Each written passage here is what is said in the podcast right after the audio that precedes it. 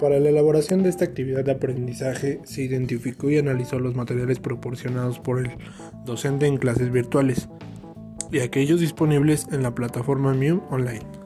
Se revisó y dio lectura al documento del liquidano 2007, el perfil del administrador de recursos humanos y el contexto en que se desempeña ubicado en la unidad 3. Posterior se realizó un podcast en donde se explica la importancia del licenciado de administración. Muy bien, la administración de recursos humanos consiste en la organización, desarrollo, planeación y coordinación de estrategias para promover el desempeño eficiente del personal. Considerando a la organización un medio que permite a los trabajadores lograr sus objetivos individuales relacionados directamente o indirectamente con el trabajo.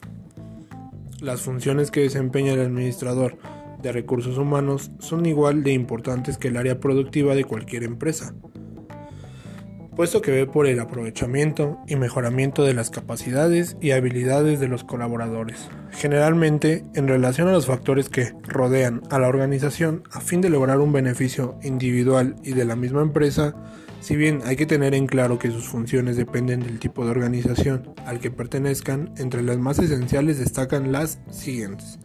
Recluta y selecciona al personal idóneo para cada puesto.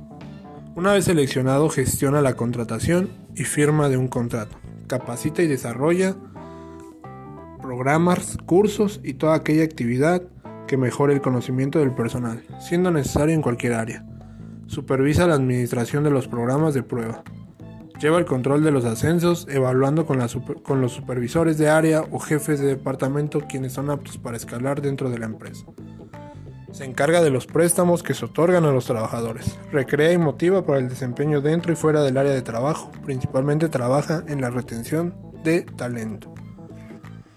Los objetivos del Departamento de Recursos Humanos derivan de los objetivos generales de la empresa y estos pueden variar respecto a su misión y visión. Algunos ejemplos son objetivos corporativos, los cuales busca contribuir al éxito en la organización, objetivos funcionales, que mantienen la contribución del departamento a las necesidades de la organización, siendo una prioridad absoluta. Objetivos sociales. Responde con ética y socialmente a los desafíos que presenta la sociedad en general, reduciendo al mínimo las tensiones o demandas negativas que ésta pueda ejercer sobre la empresa.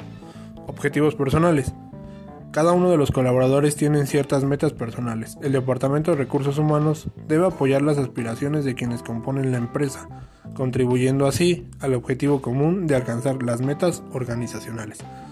Asimismo, busca utilizar los recursos con eficacia, colaborar con la empresa en la obtención de beneficios y prever las estrategias y tácticas para los casos de aplicación o reducción de la organización. Muy bien, esto es parte de lo que se logró identificar en la lectura de, del documento de Liquidano 2007, el cual se encuentra en la plataforma de MIO. Gracias.